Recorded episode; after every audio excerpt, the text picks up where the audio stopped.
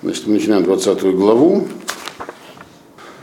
Э, у нас есть какой царь на повестке дня?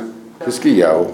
И как раз э, речь шла про то, как он э, чуть не стал, э, так сказать, он и его царство чуть не пали жертвой ассирийского вторжения Шанхирива, но произошло чудо, и ассирийцы, так сказать, вы помните, там все погибли в своем лагере, и вся их казна и все, что там было, досталось Хискияву. А сам Санхирив э, убежал и стал пал жертвой дворцового заговора. Это то, то, чем мы закончили предыдущее. Э, я вам говорил, что в принципе это место из книги Малахим, которую мы сейчас читаем. Когда книгу Малахим писал пророк Ирмияву, он использовал ряд источников. Так. Часть материала написана им самим, и она, кстати, написана, даже можно отличить чуть по языку. Часть взята была им из хроник, которые до нас не дошли, и он на них ссылается. А вот эти места, которые мы сейчас читаем, это просто все взято из книги Ишияву. Буквально дословно. Ишияву был до Ирмияву. Соответственно, он просто э, с небольшими, но есть изменения текстовые, и не весь, не все, что есть в Ишияву, он скопировал в Малахим. Э, и, и комментарии, которые есть, например, Мальбима на это место в книге Малахим нету вообще. Мальбим написал, я все это уже объяснил в Ишияву, и зачем два раза повторять, так он прямо написал. Эти события, они описаны чуть-чуть по-разному в трех источниках, получается. Что затрудняет комментирование. Вот. А еще, потому что в Девреямим это тоже есть. Ну вот, я в основном то, что рассказываю, рассказываю на основании Мальбима в Вишияву. Что здесь сегодня. Вот. В ближайшее время книгу, саму книгу Вишияву мы проходить не собираемся, так что. Так, ну, это, ну, чтобы вы знали, что куски из нее мы сейчас проходим, потому что это, все эти вот предыдущая глава и это, это, они просто целиком взяты из Ишияву. С сокращениями, правда, существенными. Вот. Ну ладно, значит, Санхирив разбит, бежал, погибло, погиб. Э, а что происходило с, Хискияву самим в это время? И с царством, и с пророком Ишияву, который был главным действующим лицом, вот это вот в 20 главе. Э, и да, еще одна вещь, надо понимать, что поскольку это как бы заимствовано из другой книги, заимствовано не полностью, то есть, то есть контекст, контекста другой в книге Малахим, поэтому некоторые вещи кажутся непонятными. Ну, будем пытаться разъяснять. 20, а. значит, 20 глава, первый посук. Боемим Аэм Халахиски Ягу Ламут. В его Алаф Ишиягу Бен Амоц. Анави Бойомер Алаф Коамар Ашем Цафла Бейтиха Кимета Таволотихе. В это время э, тяжело заболел Хискияву. Смертельно написано заболел Хискияву. То есть царь Хискияву был смертельно болен. Пришел к нему Ишияху бен Амоц, пророк, и сказал ему, так передал, как сказал Всевышний, э, пиши завещание. Ты умрешь и не будешь жить. Наметим э, двойное, как бы, так сказать, выражение как бы удвоенное. Умрешь и не будешь жить. То есть некая такая гзера, установление сверху, которое уже как бы не обойти, раз оно таким образом сказано. В какие это было дни? Написано э, в эти дни, в это время. Из дальнейшего будет ясно, что имелось в виду время осады Иерусалима. То есть армия Санхирива стоит под стенами города, она еще жива. Хискияву тяжело заболевает, смертельно. И приходит пророк, говорит, ты умрешь что, конечно, не добавляет боевого духа ни царю, ни его подданным. Вот. Э, это требует объяснения. Если вы помните, мы говорили, что Хискияву э, в Геморе Сангедрин, одно из мнений, что э, Машеха больше не будет. Потому что уже был Хискияву, он был как Машех. Вот.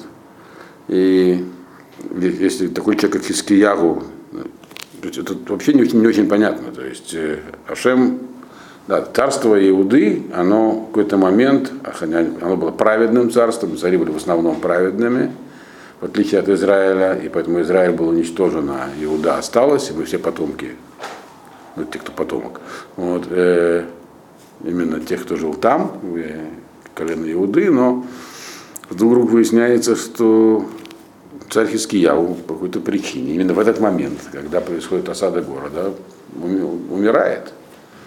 Э, и Мальбим в Ишияву это объясняет, поэтому там очень длинное объяснение, такое как бы необычное. Оно сводится, прям коротко его перескажу, оно сводится примерно к следующему. Он говорит, что в принципе у, есть три круга опасностей вокруг каждого человека. И, так сказать, мысль не очевидная. Внешние полностью, то есть внешние враги которые угрожают человеку.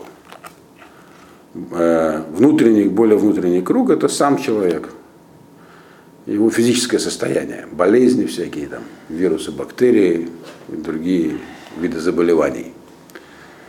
И, вну, и, и самое внутреннее, то есть человек – это его душа, душевное состояние, его, так сказать, э, гармония внутренняя. То есть, значит, гармония внутренняя. Насколько то, что он Э, делает э, и то, что он хочет делать, соответствует его пониманию того, что он должен делать. То есть внутренняя дисгармония – это главный враг, самый внутренний, он говорит. То есть, как, что имеется в виду? Человек может понимать на умственном уровне, например, что он обязан выполнять волю Всевышнего, но ему хочется другого.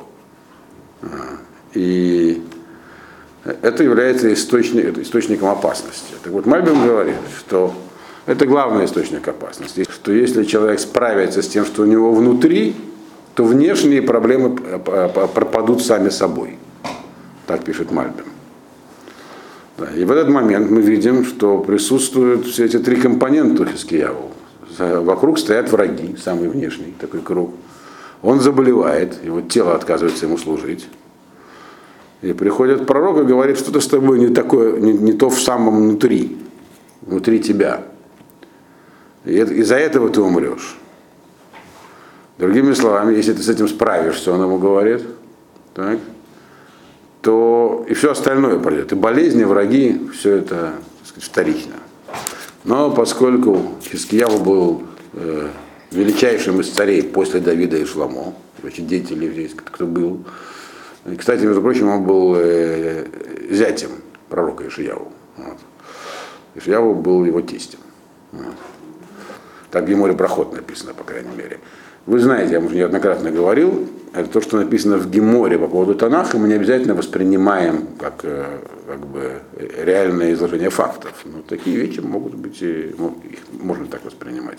Гемора использует Танах для дарашот, для, для иллюстрации неких идей.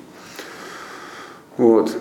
вот это был человек высокого уровня, и пророк Ишиягу, один из глав, главных больших пророков, Поэтому то, что между ними происходит, этот разговор, он явно не такой простой. Это не просто приходит доктор, больного говорит, больной перед смертью потел, говорит, потел, очень хорошо, все. То есть это не, не, не на таком уровне. Вот. Это означает, что что-то для чего-то он ему это сказал. Зачем его? То есть, на первый взгляд, тоже пиши завещание. Но какое завещание он может написать? Цав. Имеется кто после тебя будет царем. Мы знаем, кто после него стал царем. Мягко говоря, у него выбора-то не было. Его сын как раз и был самым большим злодеем в истории иудейского царства. Вот. Но для чего-то это было ему сказано. И он, человек такой, как Хискияву, мог это понять. Вот. Нам это понять труднее. Но тем не менее, значит, то есть, другими словами, у него что-то было внутри. И, и собственно говоря, э, Ирмияву, который все это здесь записал, он отобрал из книги Ишияву только те моменты, которые позволяют понять такие вот тонкости душевного внутреннего состояния Хискияу, э, которые это привели, он был праведником, он был почти машехом. И тем не менее, что-то было не так. Поэтому, что это не так, это не наше не так, это очень такое тонкое не так. И вот, значит, об этом, об этом собственно, он только и написал здесь, Ирмияу. Дальше это изложено. Вот. И что сделал в ответ на эти радостные, в кавычках, Известие Хискиягу. Э, второй посук. Воесеф эт панав элякир, воит палель эляшем лемур. И повернулся он лицом к стене, не знаю, лежа или стоя, и стал молиться Ашему, говоря, повернулся лицом к стене, это просто показывает на то, что он хотел сосредоточиться. Это очень важно, на то, что он будет говорить. Поэтому, кстати, старается молиться, написано даже в Аллахе, что нельзя молиться желательно в открытом месте, напротив стены, чтобы ничего не отвлекало. Во время обращения вообще нужно концентрироваться на этом общении. Э, это очень трудно. Перед стеной надо стоять, лицом к стене, чтобы ничего не отвлекало. Да, да. Это как я, э, отвлекаясь, вспоминаю, когда я потом не присутствовал, вспоминаю то, что я читал, естественно. Как, э, когда Владимир Ильич Ленин второе свое правительство в качестве министра юстиции взял соблюдающего религиозного еврея Исака Штейнберга, социалиста, то Дзержинский возражал.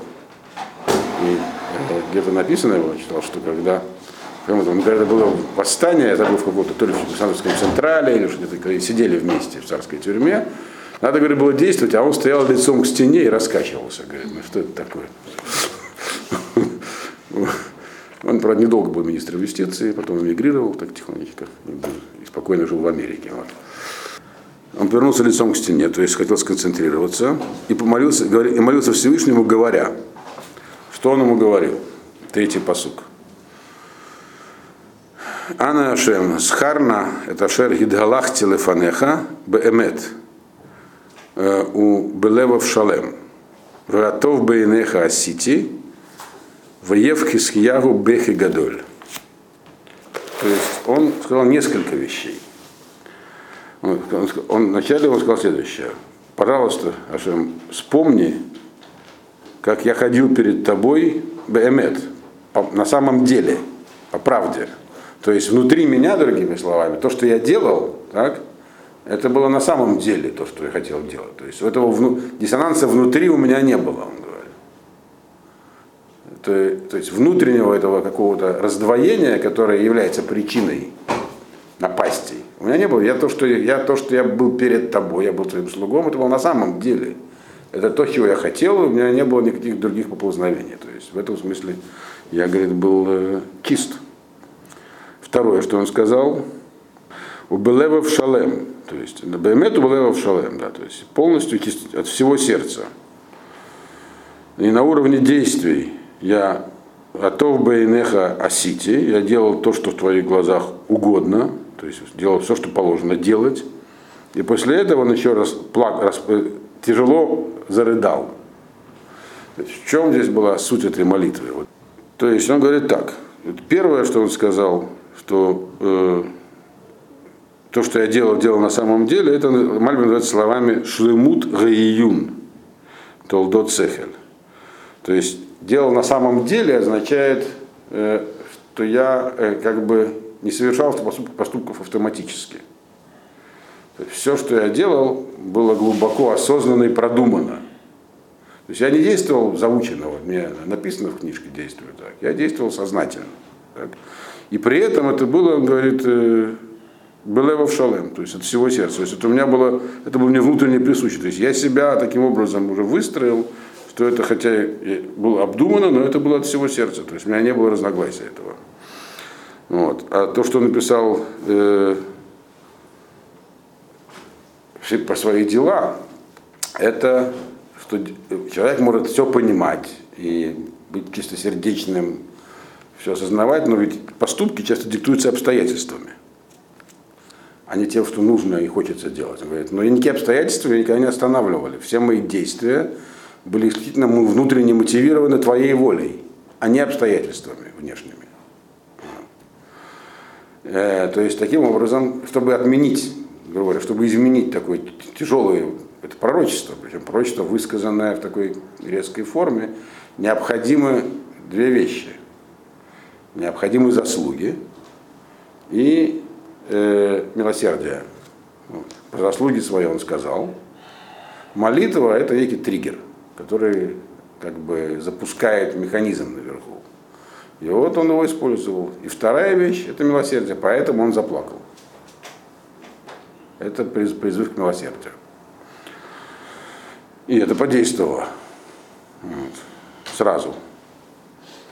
Э, но опять же, что-то от него требовалось, была какая-то, то есть действительно все, что он сказал, это было так, то есть было что-то такое в нем, что он сам пока не осознавал. То, что он сейчас сказал, он сказал чистосердечно. Но проблема, которая очевидно была, он ее не увидел пока. И она будет дальше вскрыта. Вот. Э, еще проблема очень тонкая. С нашей точки зрения она может вообще не быть проблемой. Но для их уровня она была проблемой. И, как всегда в такой ситуации, были еще и другие причины всей этой истории, которые тоже станут ясны в дальнейшем. Причины, даже не зависящие от самого Хискияву. И в дальнейшем они станут ясны, в дальнейшем, прямо в этой главе. Вот. Четвертый посук. Виги Ишиягу, лояца хацер Гатихона, удвара Ашема я лав лемор. И было, и Шиягу еще даже не вышел в, в, в, э, в средний двор, то есть там царский дворец определенным образом устроен, там внутренние покои, приемная. То есть э, Ишиягу уходил от царя, сказав ему то, что должен был сказать. Э, но еще даже не вышел наружу, он был в приемной. Вот. И в это время к нему снова обратился Ашем с новым пророчеством. Что он ему сказал? Шув Ваамарта Эльхискияу Нагид Ами Коамара Шема Лукей Давид Авиха, Шамати Эт Филатеха, Раити Эт Дематеха, Инени Рофе Лах, Бьем Машлиши Таале Бедашем. Вот. Скажем, в самой книге вот Ешиягу эти вот подробности опущены. Там в основном про пророчество говорится. В Малахим Ирмияву их написал.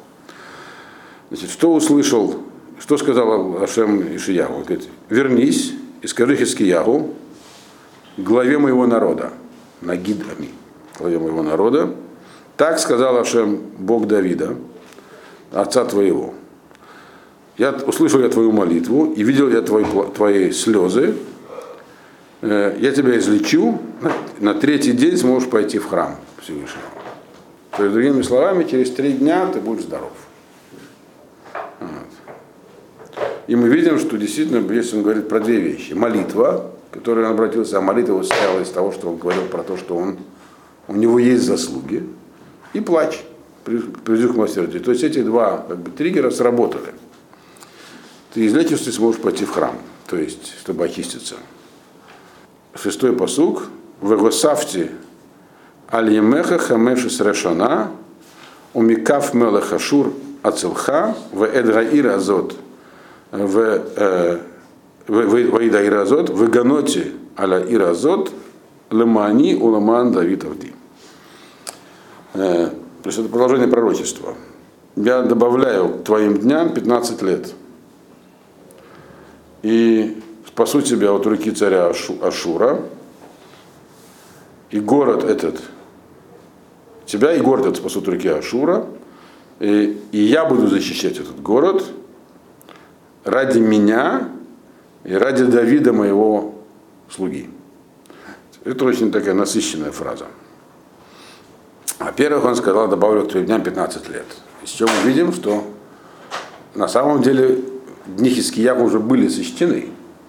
Для того могут быть самые разные причины, которые вообще могут быть от рождения. То есть это, человек не знает, когда умирает. И это очень важно, человека не знать, когда он умрет. На самом деле, действительно, врачам очень часто можно доверять, но когда они говорят, сколько осталось жить, лучше не слушать. Э, я, я не знаю почему, но это ни разу не, не сбывалось. Я много раз присутствовал в ситуациях, когда врачи говорили, сколько осталось разным людям. Э, почему-то это никогда, даже примерно не совпадало с реальностью. Вот. Причем на месяцы бывало, когда, когда все ясно. Э, и вообще человеку, человек, тоже написано в не, не должен знать дня своей смерти. Э, никто не может его знать. И это есть многие вещи, которые человек может предугадывать, используя разные там всякие тактики. Кроме этого, это бесполезно и нельзя. Э, но ему было сказано теперь, когда он умрет. Вторая сторона медали. 15 лет еще. То есть в принципе, когда человек это знает, то это несколько э, ограничивает, на самом деле, очень серьезно ограничивает его свободу воли. Но очевидно, что для Хискияву такое, то есть он был человек такого уровня, для которого такое знание не было, не меняло его поведение. Это уже показывает, кем он был. Об, обычному человеку не сообщают время смерти. Пророкам да, иногда. Вот, э, или Ягу там. Все. Это первое. Второе. И спасу тебя от руки царя Ашура. То есть отсюда мы видим, что это все происходило, когда, как мы знаем, а, Ашур стоял еще под стенами города. Спасу тебя от руки Ашура может означать все, что угодно. Вот.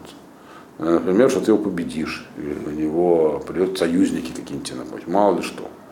Спасу означает военную победу. Но дальше он добавил еще одну вещь. Тебя и этот город, он сказал, спасу. Он сказал, Ганоти Алаир, я лично защищу город. Это означает чудо, которое впоследствии произошло. Это было понятно и пророку, и Скияву. Они понимали эти слова. Им для этого Мальбим не нужен был, понимаете. Вот. Э, так вот, защищу, значит, я лично. То есть пророчество было таким, ну, кто сказал, будет чудо, все, которое спасет вас. Э, то есть, э, другими словами, он проходит по всем этим кругам. Раз ты изнутри справился с проблемой, ты, и тебя ее нет, значит, все остальное приложится. Э, ты выздоровеешь, и враги пропадут. Пропадут чудесным образом. Не потому что, то есть, как, вот, как и должны такие проблемы пропадать, когда у человека есть внутри вот эта самая гармония. Пропадут и все. Есть как минимум две составляющие. Какая-то проблема, и, и еще потому что этот вот такой, то, что должно было произойти, как следствие этой болезни, это было нужно для других целей, для более глобальных еще, как мы дальше увидим. Вот. Э, еще это пророческая книга. Здесь не, события происходят не из-за причинно-следственной связи только, а по совсем другим внутренним закономерностям. Э, то есть, по сути, тебя этот город я лично защищу. Э, Лемани, Уламан, Давид, Авди. Ради меня и ради Давида моего. То есть ради меня означает, что э, как бы Ашем э, его народ это одно и то же. То есть не то, что это, они, они находятся вместе в глазах людей, по крайней мере. И поэтому то, что должно будет произойти, это э, чудесным образом, это возвеличивает имя Всевышнего. Хотя это произойдет с его народом, но это будет всем видно, что это от его руки. И заслуги, которые есть у Хискияу, они все равно все базируются на заслугах царя Давида. То есть главным источником э, всех, заслуг являются наши предыдущие поколения. Отцы, праотцы и в данном случае царь Давид.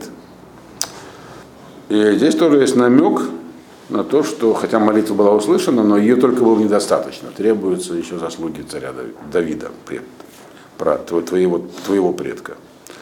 Дальше, седьмой посуг. Бьемер Ишиягу худвелет теаним ваикху ваесиму аяшхин ваихи. Сказал Ишиягу, возьмите круг инжира. Ну, инжир э, финики хранили в таких спрессованных таких кругах. Они липкие, там, сахара много. Называлось двейла, гулей двейла. Вот. Возьмите такой вот этот самый буханку жира, приложите к его э, этим самым. У него были какие-то кожные нарывы. Приложите к его нарывам на коже, э, и он будет жить. Э, то есть, другими словами, от каких-то страданий его избавились сразу, но было сказано, что он выздоровеет только через три дня.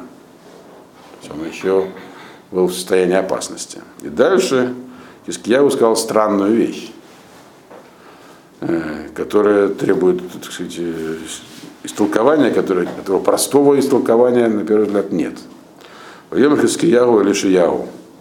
Маот кирпе ашем ли. Ваалити боем машлиши бейдашем. Сказал Хискиягу и Шиягу. А какой знак я могу получить, э, что меня излечит на самом деле Ашем? Я смогу пойти в храм на третий день. Через три дня. Буду здоров, смогу пойти в храм. Что за знак? С другими словами, э, знак на самом деле простой должен быть. Через три дня будешь здоров, вот тебе и знак. Пойдешь себе в храм. Но Хискиягу э, говорит, что он хочет сейчас увидеть некий знак. То есть некое чудо вот сейчас должно произойти. Знак это что-то необычное, это нарушение законов природы какое-то. Вот. Прямо сейчас, то, чтобы быть уверенным, что так все и будет. Зачем? Во-первых, ему сказал пророк, что не верить пророку, ну, потому что его тесть был, я не знаю, но это тоже вряд ли. Вот. Э, во-вторых, э, знак этот выздоровеет, вот, вот и знак. Поэтому э, на самом деле знак, который произошел, он служил совсем другим целям. И, и нас объяснение, знак был дан дальше. И этот знак был очень необычный. И он как бы инициировал целую цепочку событий, которые этот, именно, именно этот знак породил. Э, и Ашем, как пишет Мальбин дальше, знак этот был дан не для Ишияу, не для, не для Хискияу, вот, а для того, чтобы эти события синициировать. Но это одна как бы линия событий. А вопрос, зачем Хискияу просил о знаке? Э, и тут есть разные объяснения. Например, э, вот Ральбаг ему дает, Мальбим не объясняет это, а другие комментаторы объясняют. Э, Радак, Ральбак. Одно из них в следующем, что на самом деле, когда ему было сказано, что он умрет, выражение было необычное. Мет атава тихе. Ты умрешь и не будешь жить. То есть такого рода пророчество, оно не отменяется просто другим пророчеством. Необходимо некое подкрепление. Можно было тогда спросить, зачем нужно было круг инжира прикладывать к коже его. Что нельзя было так просто вылечить человека, если ты все равно свыше. Э, я, мы про это уже говорили, когда говорили про Илишу, Гайхази, зачем, зачем он посылал свой посох. Э, у всех явлений такого рода, которые они же сверху, но происходит внизу. Там есть, должно быть некое вещественное э, как бы, осуществление через что-то. Э, и, соответственно, для этого он должен сделать некое действие. То есть есть некие определенные закономерности в этом. И согласно вот этим представлениям о закономерностях, э, раз ему было дано пророчество в такой форме, в двойной, то он понимал, что он считал, что Просто другое пророчество его не может отменить. Необходимо еще некое отдельное действие. Это так объясняет Радак. Э, Ральбаг, он говорит, чуть по-другому, но похоже. То есть, здесь, здесь, он говорит, здесь не нужно видеть э, некое как бы ущерб его вере в пророчество. Раз ему Ишия уже сказал, он понимал, что все, значит, э, э, если он должен верить, что умрет, если мы добавили дни, значит, добавили дни. Но он считал, что раз э, ему добавили дни, то его жизнь дальнейшая, так объясняет Рабак, она будет не такой, как сейчас. Потому что ему сказали, 15 лет ты будешь жить. Вот теперь какая это будет жизнь? Э, то есть, другими словами, что его, как, как он понял это пророчество, что его жизнь, она на самом деле, он не, это не совсем жизнь будет теперь. Он как бы уже умер. Вот. И как бы живет условно, если можно так сравнить. Как, как, как э, Человек, которого там, условно временно выпустили из тюрьмы, но могут в любой момент туда вернуть за неправильное поведение. То есть, или, как говорят по-русски, будет над ним будет взять домоклов меч. И он хотел понять, это так будет или не так. То есть, другими словами, если ему дадут знак, то означает, что это зарад не на полностью. Это вот э, как бы э, пророчество полностью отменено.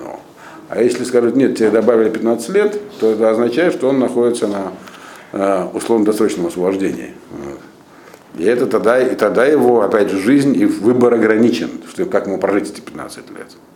Поэтому он просил знак, так объясняет э, Рарбак. Но это только с точки зрения Хискияву. На самом деле, то есть по глобальные причины этого были другие, дальше мы их поймем.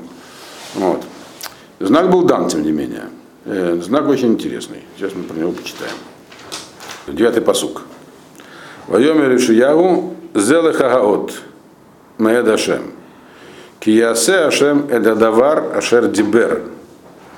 Э, Галох Гацель Эсер Маалот Имшуф Эсер Маалот.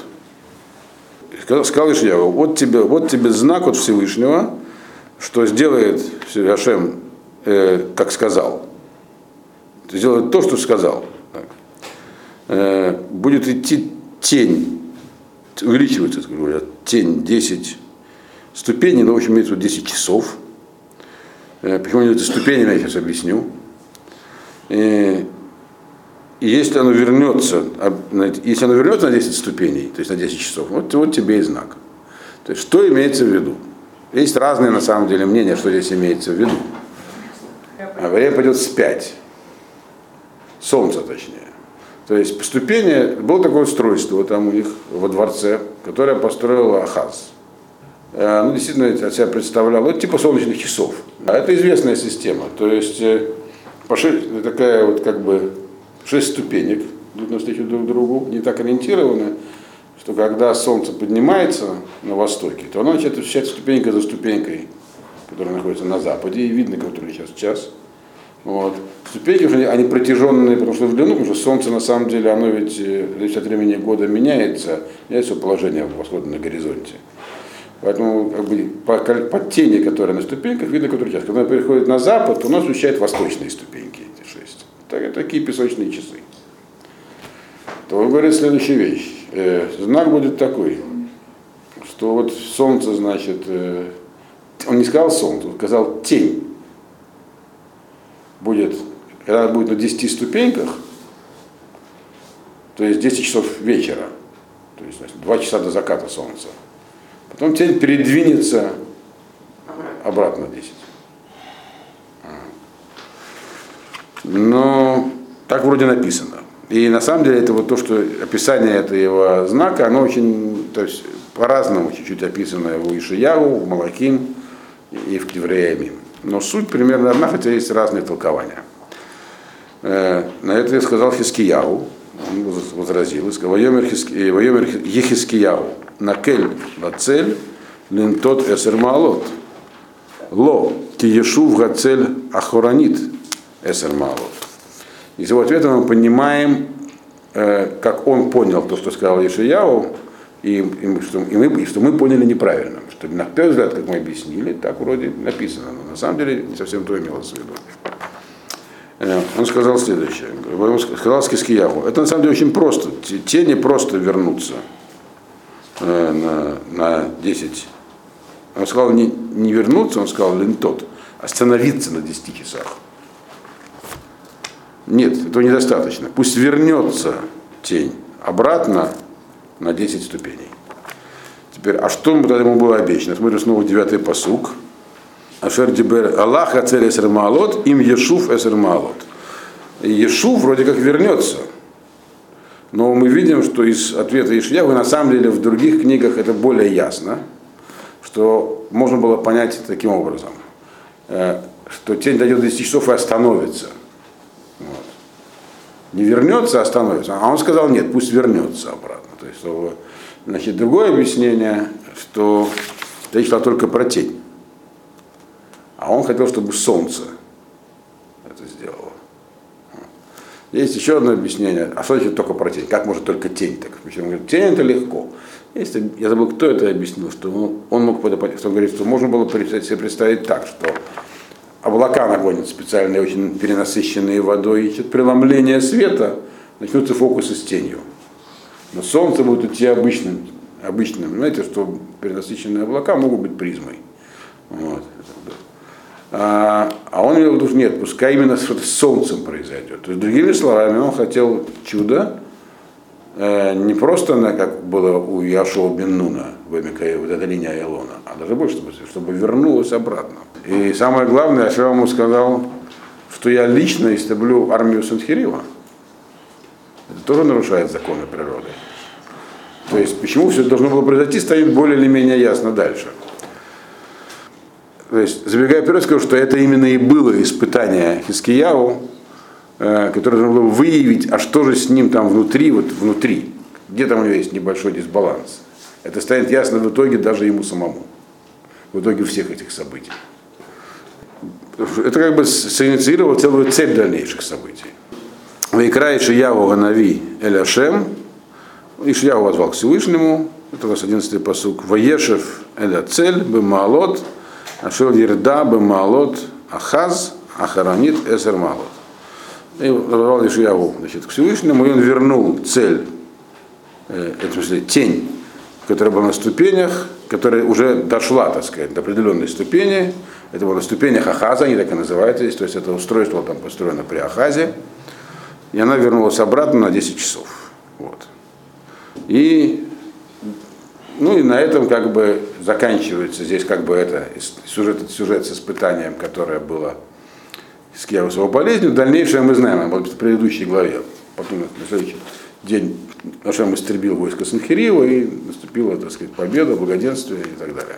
Дальше начинаются события, которые вот этим самым чудом были инициированы. Кстати, в книге Ишияу дальше идет целое большое пророчество Ишияу, э, направленное к Искияу, где он обсуждает на пророческом языке э, разные стороны этого явления. Но в книге Малахим оно опущено полностью – то есть Ирмияу хотел сконцентрироваться наше внимание на, вот, на объяснении, которое из следующего нам видно. То есть на том, что связано взаимодействие пророков с царями. Дальше начинается вроде бы посторонняя история, но она вытекает прямо вот из всего этого.